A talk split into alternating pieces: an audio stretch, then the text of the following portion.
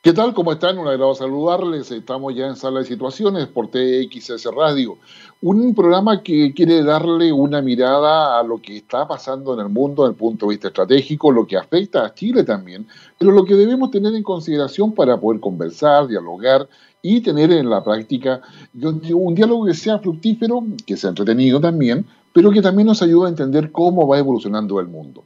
Un mundo que está, yo diría, en una situación yo diría compleja. La, la información de hoy día, o para el programa de hoy, tenemos obviamente lo que es el impacto de lo que significa la aprobación del Reino Unido de la vacuna de Pfizer, que se, se empezaría a aplicar la próxima semana y que le, da, le está dando una ventaja estratégica al Reino Unido respecto a otras potencias, pero eso tiene una serie de problemáticas que no van a ser menores y que vamos a tomar rumbo de, a tratar de explicarlas y dejar los elementos para que usted tenga más antecedentes y pueda discutir sobre eso. El hecho de que una vacuna se apruebe, que haya sido testeada, que haya sido generada y producida a raíz de la urgencia que coloca, que coloca la pandemia, significa un desafío biotecnológico de, de vanguardia a nivel mundial y que va a colocar en la mira no solamente a los laboratorios, su capacidad científica de investigación e innovación, por supuesto, sino que también va a dejar en evidencia cómo es la situación a nivel global. Con esto se ha empezado la guerra de la vacuna, definitivamente, y eso lo vamos a ver. Esta es la situación, es un programa que lo oficia eh, No ah, eh, que es una empresa orientada a ser intermediario entre aquellos elementos de innovación que hay en la sociedad, en los centros de estudios, pero en la búsqueda de poder generar innovación abierta. Por ejemplo, buscar soluciones que sean atingentes a las problemáticas de una institución, de una organización, y que además tengan un uso en el resto de la sociedad en aquellas áreas que son vitales para poder hacer la vida más cómoda, más fácil, más eficiente, más productiva, como usted quiera, pero que en definitiva le permiten ir buscando pequeñas soluciones con alta tecnología, con alto conocimiento, para poder llevarlas justamente al mercado y a la solución de problemas institucionales o de la sociedad en general. También en, este programa vamos a estar viendo lo que, los escenarios de Estados Unidos. Ya poco a poco nos acercamos al 14 de diciembre, una fecha en la cual eh, se va a reunir en el Colegio Electoral de Estados Unidos y debería definir en concreto cuál es la situación electoral en la cual va a eventualmente, y noten que lo digo de esa manera, va a asumir Joe Biden la presidencia de ese país. Dado que Donald Trump todavía no reconoce la derrota, no reconoce el triunfo de Biden y claramente la situación se ha ido, se ha ido aclarando desde el punto de vista de que no hay por dónde mucha evidencia respecto a cómo enfrentar todo ello, pero también sabiendo de que hasta ahora los medios de comunicación y todos en general, incluso los analistas, donde también me sumo, hemos dado por triunfador a Joe Biden. Sin embargo, la calidad de, presidente electo la va a tener recién después del 14 de diciembre, una vez que se reúne el colegio electoral y efectivamente tengamos qué es lo que va a suceder eh, ahí. Ahí, por lo tanto, vamos a analizar eso. No pasa desapercibido que hoy día Estados Unidos eh, ha tenido la mayor cantidad de muertos, más de 2.500 fallecidos por el tema de COVID-19, y todavía Estados Unidos no está en condiciones de poder eh, anunciar el uso de una vacuna, cosa que desde el punto de vista estratégico no deja de ser relevante.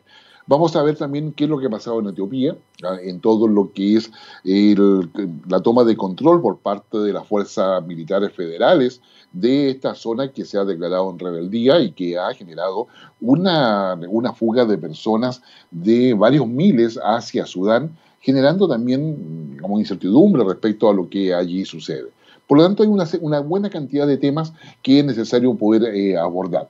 Mientras tanto, acá en Chile, los, los temas estratégicos están más bien en stand-by porque estamos en, el debate preocupados de lo que es el 10%, de lo que es la conformación de las listas para lo que son los gobernadores, los concejales, los alcaldes. Ya tuvimos las primarias respecto a alcaldes y gobernadores de aquellos partidos que la quisieron hacer dentro del sistema legal. Hay partidos que probablemente van a usar otros mecanismos para elegir a sus, eh, eh, a sus candidatos y todavía nos queda saber cómo van a actuar los partidos respecto a los independientes, de qué manera los independientes se van a sumar a los partidos para definir los eh, candidatos a concejales, perdón, a convencionales que deben estar inscritos el próximo 11 de, 11 de enero para las elecciones que se van a producir el 11 de abril. En suma, tenemos una buena cantidad de temas que iremos matizando, obviamente, con canciones. Y en el programa de hoy día estaremos navegando ah, entre el Atlántico, qué sé yo, y, el Pacífico, ustedes quieren verlo de esa manera, porque Estados Unidos también va al Pacífico, entre Estados Unidos ah, y Inglaterra. Hay un conjunto que usted probablemente eh, lo, va a reconocer cuando lo escuche, digamos, definitivamente, eh, que el año 67 sacó un tema, el título, o sea, el nombre del conjunto son las tortugas de, de, Turtles, eh, y tiene un tema que ha sido usado en varias series, en varias películas, es un, es un fiel representante del pop americano, me atrevería yo a decir, de la década de los 60. Una década de los 60 que en Estados Unidos estuvo marcada por la guerra de Vietnam, por la guerra de Corea, en fin, por varios elementos que tuvieron un efecto político, económico y social dentro de los Estados Unidos eh, relevantes. Em, para muchos esta canción vino a reemplazar a, ese icónico de los Beatles, ¿ah? que, que, ellos, bueno, son ingleses, ¿ah? pero tenía esa canción que usted se recordará que se llamaba Penny Lane. Esta canción vino a reemplazarla dentro de, de todo lo que eran las listas de los discos más tocados o más escuchados en aquellos años. El año 67, ¿ah? Felices Juntos podría ser una, una traducción, o, Felices Juntas, si ustedes gustan. El inglés nos permite usar eh, ambas traducciones sin ningún problema. Happy Together, de año 1967, con The Turtles. Ya estamos de regreso nuevamente en Sala de Situaciones, un programa que auspicia Hub que es una empresa orientada justamente a, unir, a interconectar a quien produce conocimiento para soluciones específicas con quienes requieren ese tipo de soluciones y con el mercado en general, tanto en Chile como en el extranjero. Innovación. Innovación es la palabra clave, transformación es la otra palabra clave y la tercera palabra clave es adaptación. Son las tres palabras que nos van a acompañar durante todo este proceso hasta que eh, lleguemos a la pospandemia. Y la pospandemia va a explicar nuevas prioridades, pero con estas mismas palabras. De tal manera de que tenemos mucho que decir y mucho que aprender todavía respecto a esta superposición del futuro que no ha caído sobre el presente, a raíz no solamente de la desigualdad que ha afectado a muchos países, que en Chile se expresó en estallido social, y que hoy día también se ha sumado la pandemia. Una pandemia que nos ha sorprendido hoy día porque Reino Unido ha anunciado de que va a autorizado el uso de la vacuna de Pfizer y, que esa, y que ese uso de la vacuna va a permitir que empiecen a vacunar a contar del próximo, del próximo lunes, de la próxima semana. Y eso significa un triunfo no solamente sanitario o médico, sino biotecnológico y a su vez y particularmente político y geoestratégico. Tanto es así que apenas eh, Reino Unido, Boris Johnson ha anunciado esta resolución que tiene que ver además con el Brexit, dicho sea de paso, ¿ah? eh, esto va a significar también que en definitiva ah, Vladimir Putin, presidente de Rusia, ha anunciado que ellos también van a empezar a vacunar. La vacuna está, la vacuna empieza digamos, a plantearse como la gran solución que se requiere. Pero acá hay varios temas que están pendientes. ¿ah? y hay varios temas que cada país va a tener que ver cómo los, cómo los enfrenta. Y lo, primera, la primera cosa es la certificación.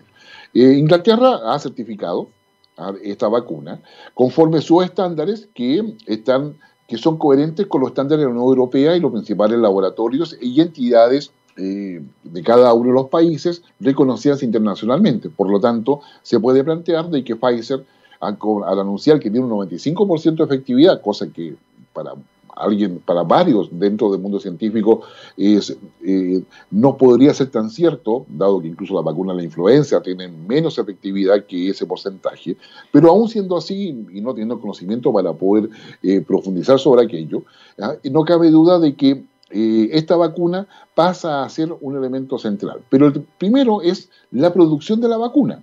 ¿ah? O sea, decir, ¿cuántas vacunas es posible producir por cada uno de los laboratorios.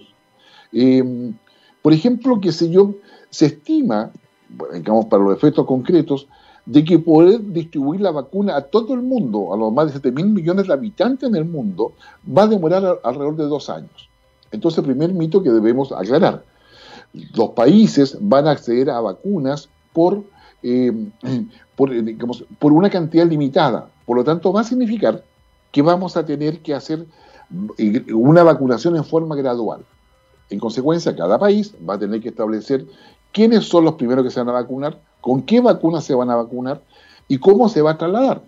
En el caso, en el caso del, tema de las vacunas, hay, varias cosas a tener en consideración. Primero, de que hay que distribuirla a todo el mundo. En el caso de Pfizer específicamente, eh, se pensaría de que la mejor forma de hacerlo, ¿no es cierto?, por, por avión.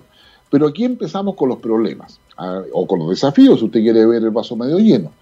Ah, y en este minuto, a nivel mundial, hay alrededor de 2.000 aviones de carga que, están, que son especializados para eso, para carga, ah, y que son los que tienen la responsabilidad de distribuir gran parte de todo lo que es el comercio aéreo, la carga aérea que se distribuye a nivel, eh, a nivel mundial. Ah, y el, a nivel, el resto de los aviones suman alrededor en el mundo alrededor de 22.000, 22.000 aviones. Ahora, em, las, las, aerolíneas de carga han tenido que adquirir o arrendar nuevos aviones y más o menos para enfrentar estos hay alrededor de 2.500 aviones adicionales más.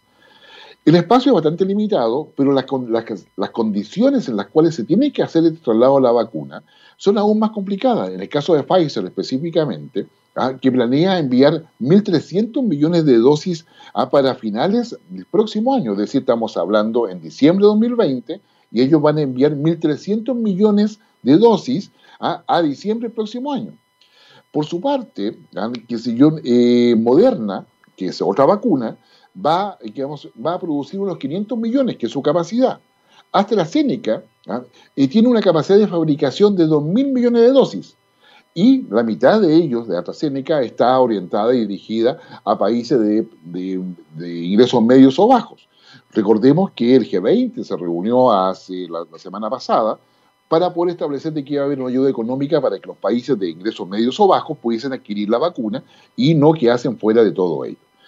Ahora, por lo tanto, el primer tema es el traslado y dónde el traslado. Ahora, el tema de Pfizer tiene que ver con la temperatura, dado de que se requiere que en todo momento, ¿ah?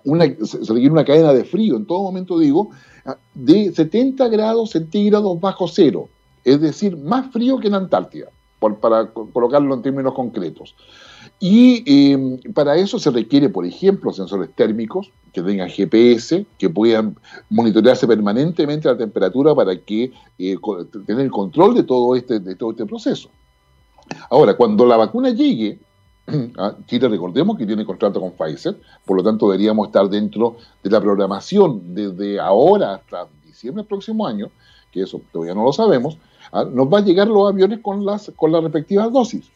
¿ah? Y eso supone que tienen que almacenarse. Llega el avión, se saca el avión en container, tiene que almacenarse. ¿ah?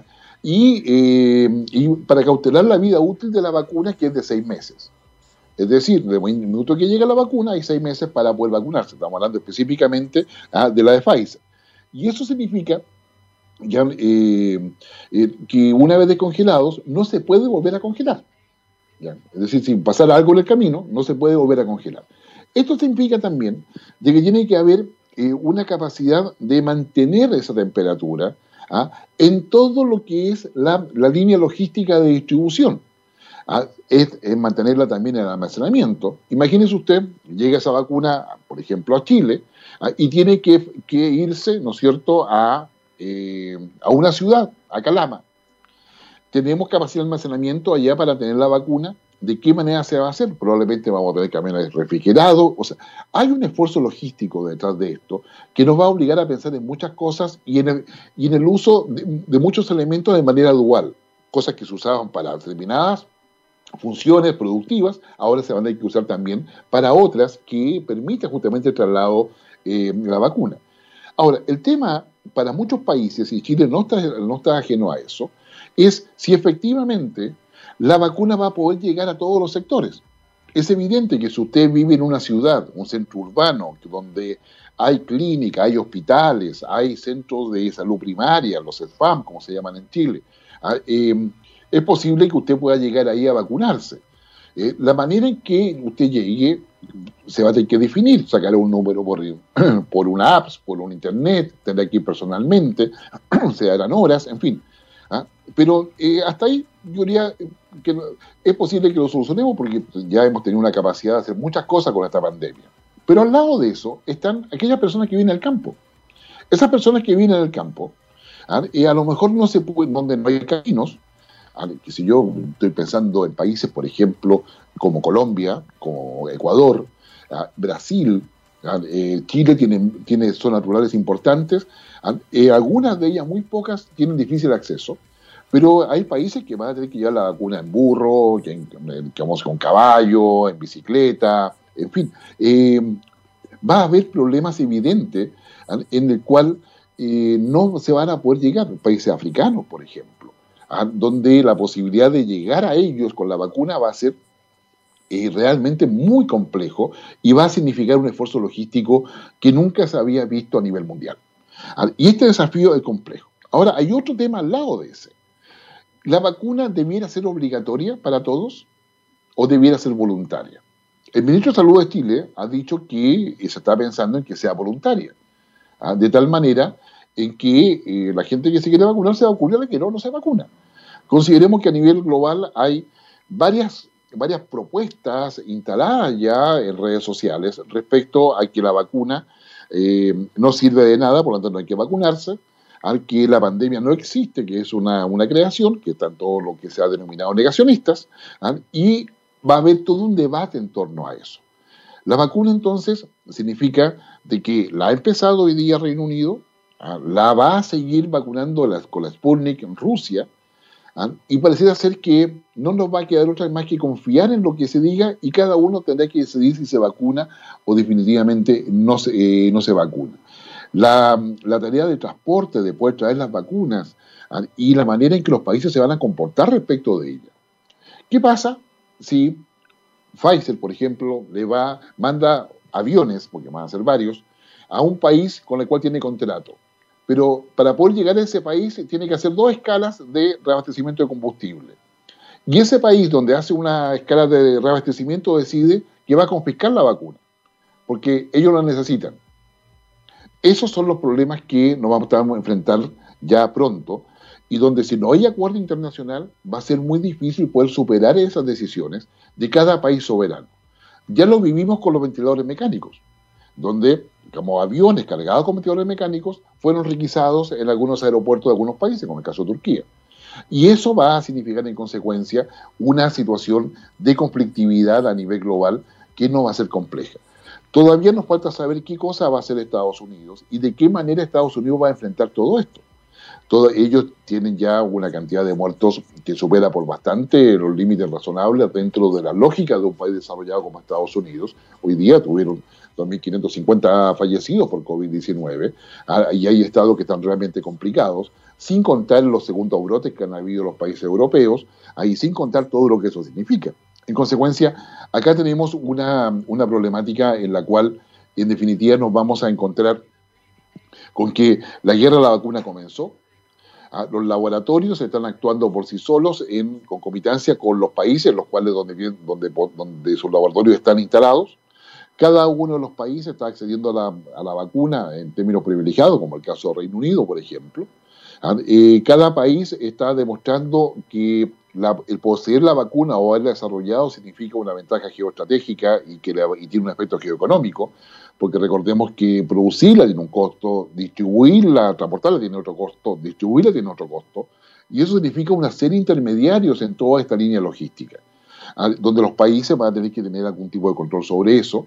Luego está el tema de si yo me vacuno obligatoriamente o me vacuno por eh, voluntariamente, o si soy de riesgo o no. Claro, porque el tema es que al no estar todo el proceso completo de respecto a la verificación de una vacuna, que son a los de tres años, ¿ah? en definitiva, no sabemos los efectos adversos que puede tener en aquellas personas que poseen enfermedades o síntomas preexistentes y que podrían generar una reacción, yo diría, obviamente, eh, contraria a los efectos benéficos en términos de poder estar, yo diría, inmune al COVID-19. Y en esa, en esa perspectiva nos, nos, vamos encontrando con una serie de problemáticas que son bastante, bastante, bastante complejas. Entonces, los países, dentro de esta idea de multilateralismo, cooperación, que para muchos, a muchos les interesa, ¿de qué manera lo van a hacer? ¿La reputación de los países se va a modificar no se va a modificar? ¿Buena o mala reputación? Ah, eh, sería, sería un tema. Y hay un, grupo que algo de esto escribió, eh, digamos, eh, en su minuto, ¿ah? una, una cantante que compositora, guitarrista, que incluso ha sido actriz eh, estadounidense, Joan Jett, ¿ah? escribió hace el año 1981 un tema, un single que le dio mucha visibilidad ¿ah? en el mundo rockero de la época y que todavía se recuerda ¿ah? porque ha sido utilizada en muchas series, digamos, eh, en películas, y hay varios artistas que también la han cantado. Pero acá estamos con la versión original de Bad Reputation con Joan Jett and the Blackhearts. Estamos en Sala de Situaciones en TX Radio y con el auspicio de No Hub, la empresa que te permite generar la interacción y la vinculación entre quien produce conocimiento para solucionar problemas con un estándar tecnológico y con un eh, marco conceptual ah, basado en la innovación que, de que sea viable para juntarlo con quien necesita una solución o y también abrir las puertas al mercado donde esto pueda tener una utilización no solamente en Chile sino que también en el extranjero. Es acá donde está, digamos, Nojabo participando en todo lo que es el proyecto Avante 2020, desafío Avante 2020 como se ha denominado, y que dice relación con una iniciativa de innovación abierta que lo que busca es resolver eh, los desafíos que ha detectado la Armada de Chile en este caso, y esto eh, a través de soluciones que sean tecnológicas, que tengan potenciales aplicaciones en el ámbito civil, con la, con la idea de implementarlas como emprendimiento de base científico-tecnológica, lo cual implica las patentes.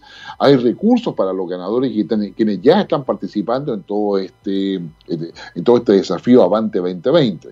Esto se tiene que ver con, con, la, la, alerta del dominio marítimo, como se le denomina normalmente, ¿ah? o también se le conoce como conciencia situacional marítima. ¿Y con qué tiene que ver? Eh, implica tener, eh, tener y generar un conocimiento efectivo de los espacios marítimos chilenos.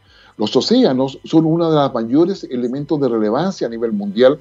De aquí en adelante, eh, uno de, las, de, los de los elementos de interés dentro de las potencias tiene que ver con el dominio de los océanos y el control sobre los océanos. No solamente porque ahí están las rutas marítimas, como bien sabemos que son básicas para todo lo que es la globalización y dentro de la globalización el comercio internacional, sino porque ahí está la despensa del mundo, si lo queremos hacer de alguna forma. Están todos los recursos alimenticios que nuestro mundo va a necesitar en las próximas décadas.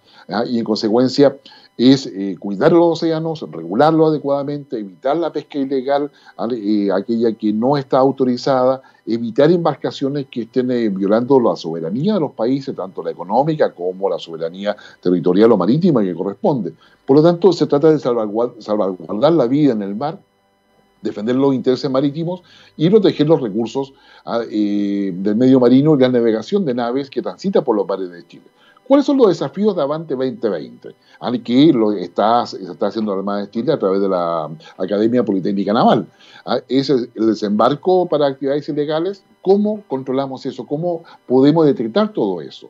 Los medios de prueba que se requieren cuando hay embarcaciones pescando en forma ilegal en aguas de la zona económica exclusiva de Chile. Los comportamientos que son anómalos y que podrían tener características delictivas ¿ah? y, detectar naves que entran en silencio de radar, en silencio completo, a territorio marítimo chileno. Por lo tanto, hay acá mucho que decir en torno a esto y hay mucho también que hacer. Por eso está Avante 2020, una de las iniciativas quizás más relevantes desde el punto de vista científico, en la medida en que coloca eh, a una institución eh, militar como es la Armada de Chile, ¿ah? trabajando por el desarrollo de tecnologías que también tengan un uso civil. ¿Ah? Y eso nos coloca eh, dentro de la línea de lo que han hecho todos los países desarrollados.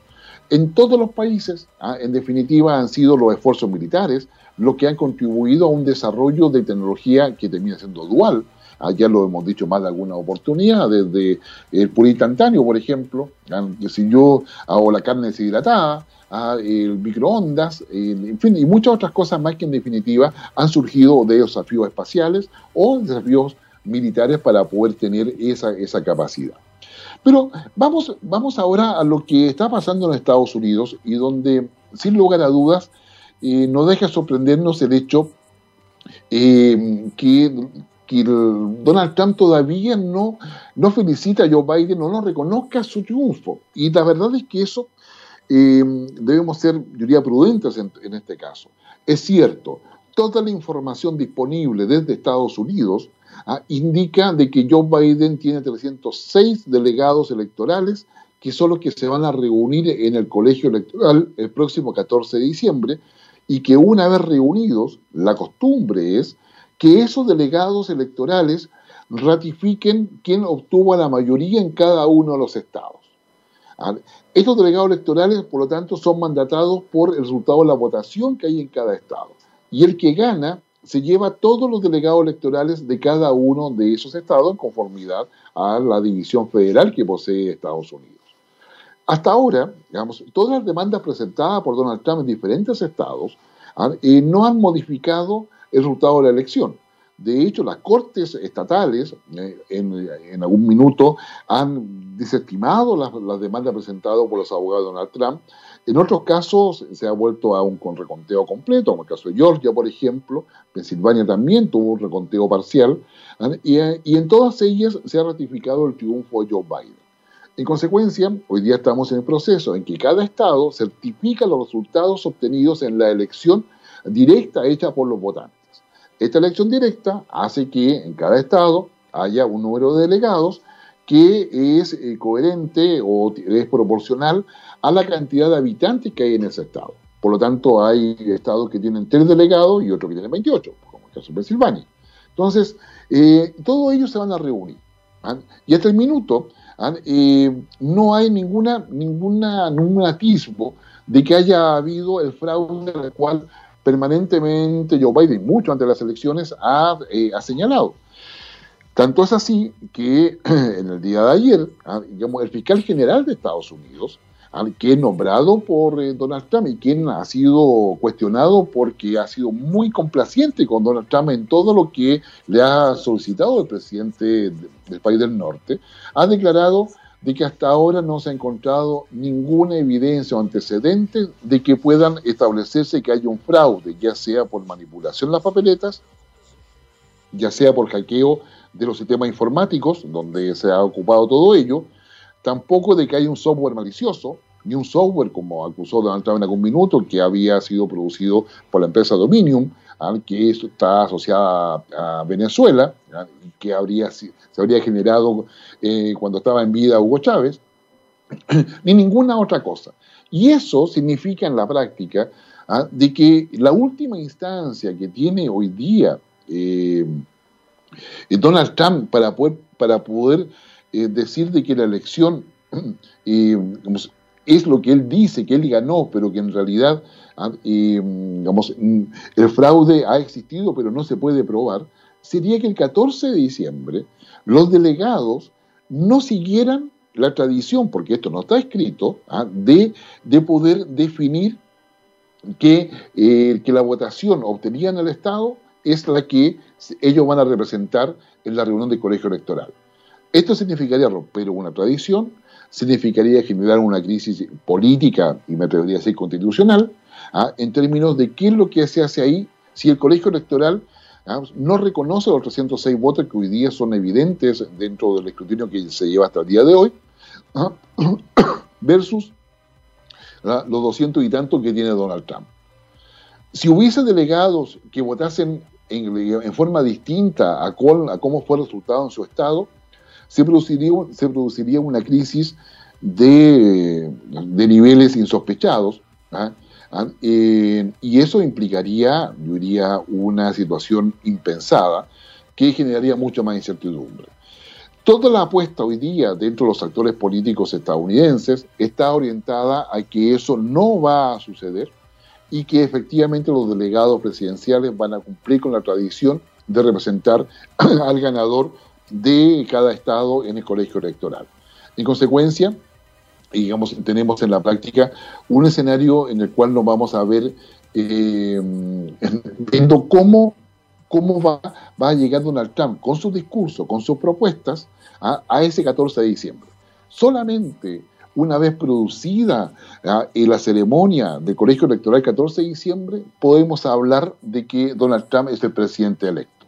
Hasta ahora lo que tenemos es la constatación de los resultados en cada uno de los estados y la percepción de que efectivamente ah, es lo que va a, suceder.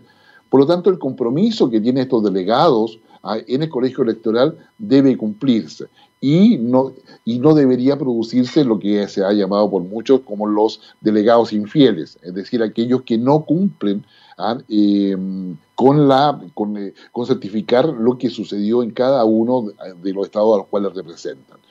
Em, una vez hecho esto, el 14 de diciembre, ya donde el colegio electoral certifica de que efectivamente Joe Biden es presidente electo, esto pasa a una reunión en el Congreso de Estados Unidos el 6 de enero, ¿ah? donde ellos van a tomar digamos, los votos electorales de los delegados que se reunieron el 14 de diciembre, los van a contar y ahí van a certificar justamente el triunfo de Joe Biden.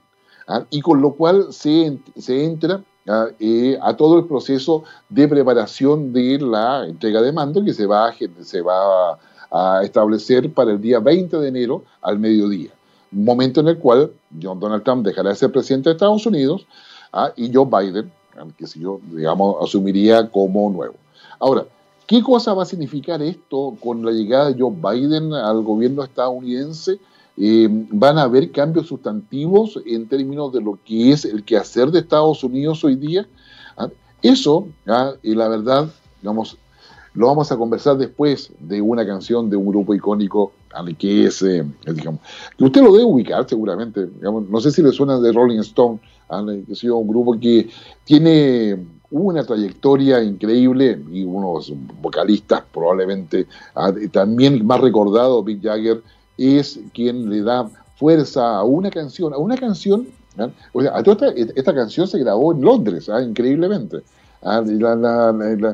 y, este, y esta banda, que es una banda británica, y, esta, y se refiere a un tema eh, que eh, para la época, 1969, tiene, más que ver con Estados Unidos que con, con Inglaterra, dicho sea de paso.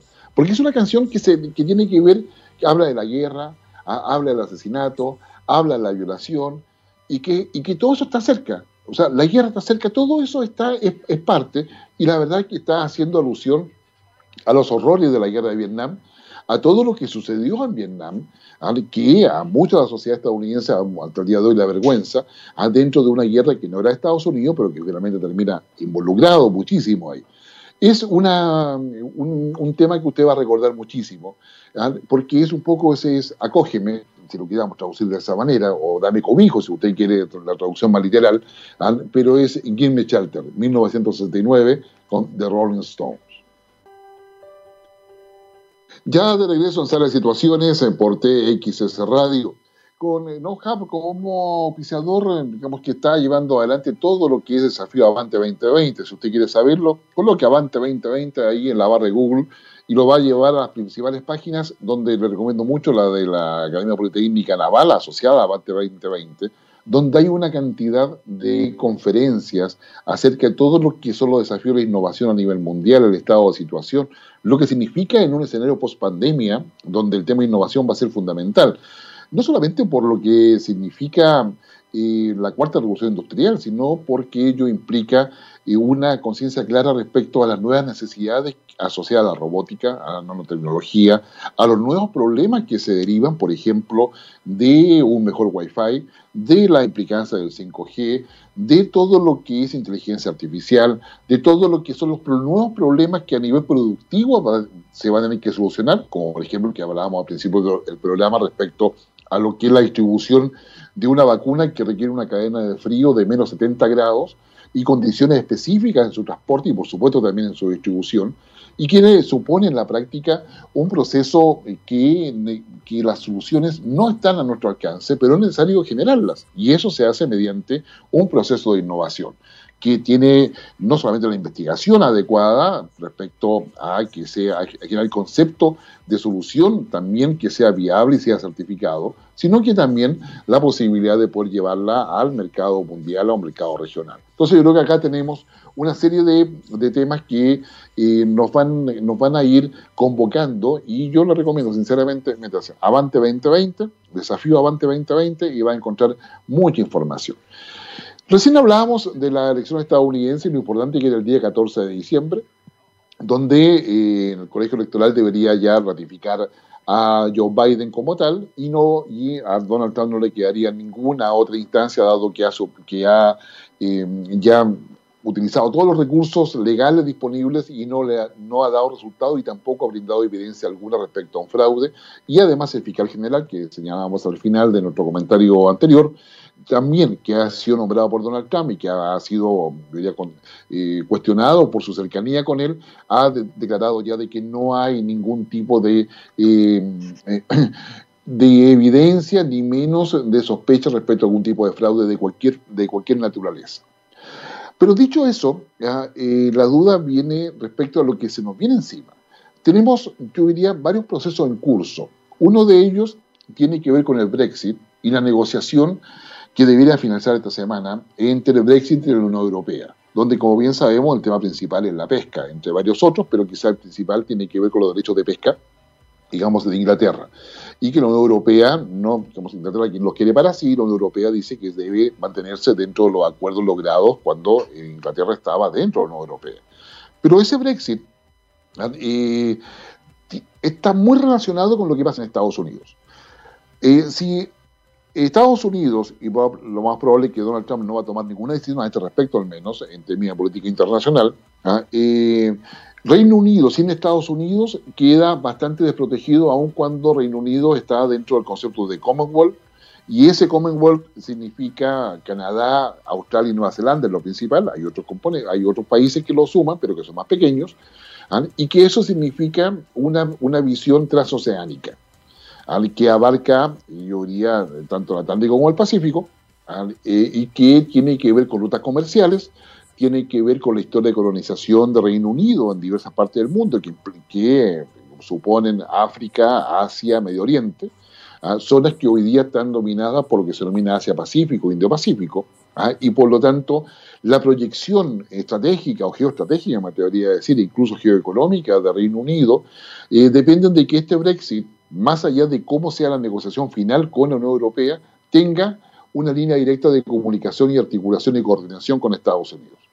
Lo propio con la Unión Europea. La Unión Europea, va, digamos, la Unión Europea eh, para ello es fundamental porque tiene que ver con la OTAN, tiene que ver con cómo se frena a Rusia dentro de todo el despliegue que ha hecho en términos de mm, influencia en el ámbito de la energía y propiedad de muchos oleoductos y gasoductos que cruzan Europa y abastecen Europa incluso. Estamos dejando de lado los, temas que estaría ya más tranquilos de Armenia, Azerbaiyán, también de lo, de Bielorrusia, que tienen injerencia en todo lo que estamos conversando y eh, cómo, cómo, Estados Unidos va a tomar la relación con la Unión Europea. Y por supuesto la relación está entre Estados Unidos y China. Entonces tenemos una serie de elementos que hacen necesario preguntarse cuál va a ser la posición de Joe Biden respecto a ello. Hay cosas que va a ser fácil saberlas, que tienen que ver con el hecho, por ejemplo, que los niños que fueron separados sus padres, inmigrantes, ¿ah? se los va a reunir, pero hablamos o menos de 500 niños aproximadamente, quizá un poco más. Eh, pero lo segundo que vamos a decir es que Biden no va a abrir la frontera de Estados Unidos. Es decir, la presión sobre México y la presión sobre, sobre Guatemala y otros países centroamericanos con sus caravanas de inmigrantes que quieren ingresar a Estados Unidos no se van a permitir. Tampoco se va a derrumbar el muro que eh, ha, seguido construyendo Donald Trump. Muro que, dicho sea de paso, empezó con Clinton, ha seguido con Obama ¿ah? y que en el fondo eh, se consolidó ya con Trump. Em, tampoco van a haber em, nuevas, em, eh, eh, nuevas ayudas novedosas a los procesos migratorios, ni se van a modificar sustantivamente las ayudas económicas de Estados Unidos hacia Centroamérica, el Caribe, ni tampoco hacia América del Sur, salvo en aquellas áreas donde hayan intereses específicos de Estados Unidos. Ya voy a volver sobre eso. Pero a su vez también Joe Biden va a tener que establecer digamos, una línea de negociación con características distintas a la que tenía Donald Trump, ¿ah? con China. Y eso no va a cambiar cosas esenciales, como es el hecho de que Estados Unidos no quiere que las patentes industriales de las cuales hoy día usa o abusa China, en virtud de haber empresas estadounidenses produciendo en China porque tienen facilidades laborales, en China no hay, huelga, por ejemplo, ¿ah? eh, o tributarias u otras, ¿ah? en definitiva, digamos, eh, se mantengan para poder ingresar productos a precios eh, menores en virtud de los acuerdos comerciales hacia Estados Unidos. Ese tipo de cosas no se van a modificar sustantivamente, se van a modificar quizás otras, pero van a ser menores porque la pugna entre Estados Unidos y China tiene que ver con el, primero, dominio del ciberespacio, como hemos señalado más de alguna vez, tiene que ver con el 5G, tiene que ver con todo lo que está asociado a eso, que está, tiene que ver con robótica, nanotecnología, inteligencia artificial, a todo lo que es satelital, porque al otro lado, al lado de eso, está quien domina el espacio, y al lado de eso está el dominio oceánico. Es decir, tenemos una serie de elementos que hacen que la posición de Joe Biden no vaya a ser tan fácil en términos de cambiar drásticamente las cosas. Va a cambiar el modo, es decir, desde un, hard power estilo Trump, o sea, un poder duro donde Trump negocia imponiendo, ¿ah? vamos a pasar a un soft power, pero que no va a modificar los intereses estadounidenses. Y, esa, y ese elemento yo creo que es necesario tenerlo en consideración. Lo otro que se tener en consideración, que Estados Unidos tampoco va a modificar ni tampoco va a colocar a América Latina como prioridad. Para eso va a tener otros instrumentos, como el Banco Interamericano de Desarrollo, ¿ah? eh, y donde va a querer saber también qué quieren los países.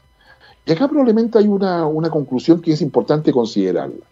Los países que van a tener una mejor opción para poder acceder a inversión, o sea, porque, a ver, la primera cosa es que los países como Chile, quieren acceder a ayuda de Estados Unidos o quieren acceder a inversión de Estados Unidos. En el caso de Chile, y eso yo creo que aplica también a Brasil, aplica a Argentina, aplica a Perú y Colombia, quieren inversión de Estados Unidos y no ayuda de Estados Unidos. Eh, pero para, para, para poder acceder a inversión estadounidense, que no es menor, de hecho es la más importante en Chile, se requiere que los países tengan un plan de largo plazo, o al menos de mediano plazo. Estamos hablando de 10 años por lo menos, para poder saber cuál va a ser nuestra proyección de industrialización, dónde vale la pena justamente invertir, qué va a pasar con nuestros minerales, no solamente con el cobre ni con el oro, estamos hablando del paladio, hablamos del titanio, hablamos de, de la baritina, hablamos de muchos otros minerales que si los produjésemos nosotros acá, Ah, eh, es, realmente una, una situación en la cual eh, quizás deberíamos tener una mesa paralela de, diálogo, conversación y negociación, más allá de todo lo que estamos hoy día imbuidos dentro de la visión constituyente, ¿no es cierto?, y, elecciones territoriales de abogados, de gobernadores, perdón, gobernadores, qué sé yo, eh, digamos, concejales y alcaldes y convencionales. Entonces, eh, para poder enfrentar lo que va a ser la política exterior de Joe Biden a contar del 20 de enero adelante, nos vamos a tener que enfrentar a cuánta capacidad real tenemos de colocar sobre la mesa un plan de largo plazo, suponiendo una convención constituyente al lado, que motive la inversión extranjera en Chile y particularmente la inversión estadounidense. Y eso mismo aplica para poder presentarlo a la Unión Europea y lo mismo aplica en consecuencia para poder conversar con China. Y es ahí donde están los mayores desafíos estratégicos. Dicho de otra manera, la llegada de Joe Biden el 20 de enero al poder en Estados Unidos significa que, claro, vuelve el multilateralismo, vuelve el diálogo, vuelve la cooperación, pero también vuelve la realidad. Y la realidad es que Estados Unidos está dentro de la cancha de juego, que esa cancha tiene que resolver todavía varios temas pendientes y que esos temas pendientes para los países emergentes o que estamos en ese proceso, como el caso de Chile, necesitan una perspectiva de mediano y largo plazo. Y en, esa, en ese sentido, los actores políticos de cada uno de los países van a tener que ponerse de acuerdo para poder conversar con Estados Unidos. Porque hoy día, ahí a nivel mundial, y lo vamos a ver con la guerra de, los, eh, eh, de la vacuna que señalábamos al inicio de nuestra sala de situación en el día de hoy, vamos a tener que acostumbrarnos en que la realidad ya no es como era la prepandemia, el multilateralismo no va a ser igual como estaba antes de la prepandemia, ah, sino que estamos hablando de un multilateralismo donde el punto de inflexión que puso Donald Trump colocó los intereses de Estados Unidos. Y como si fuera poco, ¿ya? Si, no basta con hablar de Joe Biden. Joe Biden va a tener eh, un Senado probablemente en contra, con una mayoría republicana de uno o dos senadores y una, y una acotada mayoría en la Cámara de Representantes. Pero a su vez también con muchas presiones con internamente el Partido Demócrata, ¿ah? donde Kamala Harris, probablemente su vicepresidenta, va a tener un rol muy importante. Entonces, hacer el mapa de actores dentro de Estados Unidos va a ser una situación que francamente nos va a ocupar parte importante de lo que debiera ser nuestra mirada estratégica de aquí en adelante. Pero para eso ¿ah? eh, debemos pensar que todos son buenos. ¿ah? tú te moverás, pero pensemos que todos son buenos, ¿ah? serán todas las personas buenas, la verdad, serán todos buenos al lado de Joe Biden. Bueno, ¿quién nos puede ayudar un poco a, poder, eh, digamos, a dilucidar todo esto? Es un grupo que usted lo debe ubicar. Eh, su nombre es Yes, ¿sí? Perdón, sí, Yes, Yes, sí, digamos, Yes, un grupo de banda, digamos, inglés, por supuesto, de rock progresivo, que usted lo va a recordar porque el tema es bastante conocido. Un tema largo, en todo caso, que yo, no sé si vamos a tocar la primera o segunda parte, pero eh, sin lugar a dudas es un tema. Además que este tema, digamos, este, este los Yes tenían una característica en que el contenido de sus letras eh, estaba entre lo poético, a lo esotérico, si usted le gustan estos temas, además enigmático. Y esta canción utiliza el ajedrez, fíjese usted, ah, como la metáfora permanente para navegar entre las relaciones interpersonales. Además hace referencia a John Lennon, ya yo, y se transformó, sin lugar a dudas, en una de las canciones más reconocidas de la banda. Los despedimos eh, de Sala de Situaciones, eh, le dejamos con Know How ah, y nos vemos la próxima semana. Y lo dejamos con el grupo Yes, I've seen all good people. He visto a todas las personas buenas. Espero que usted también lo vea. Hasta la próxima semana.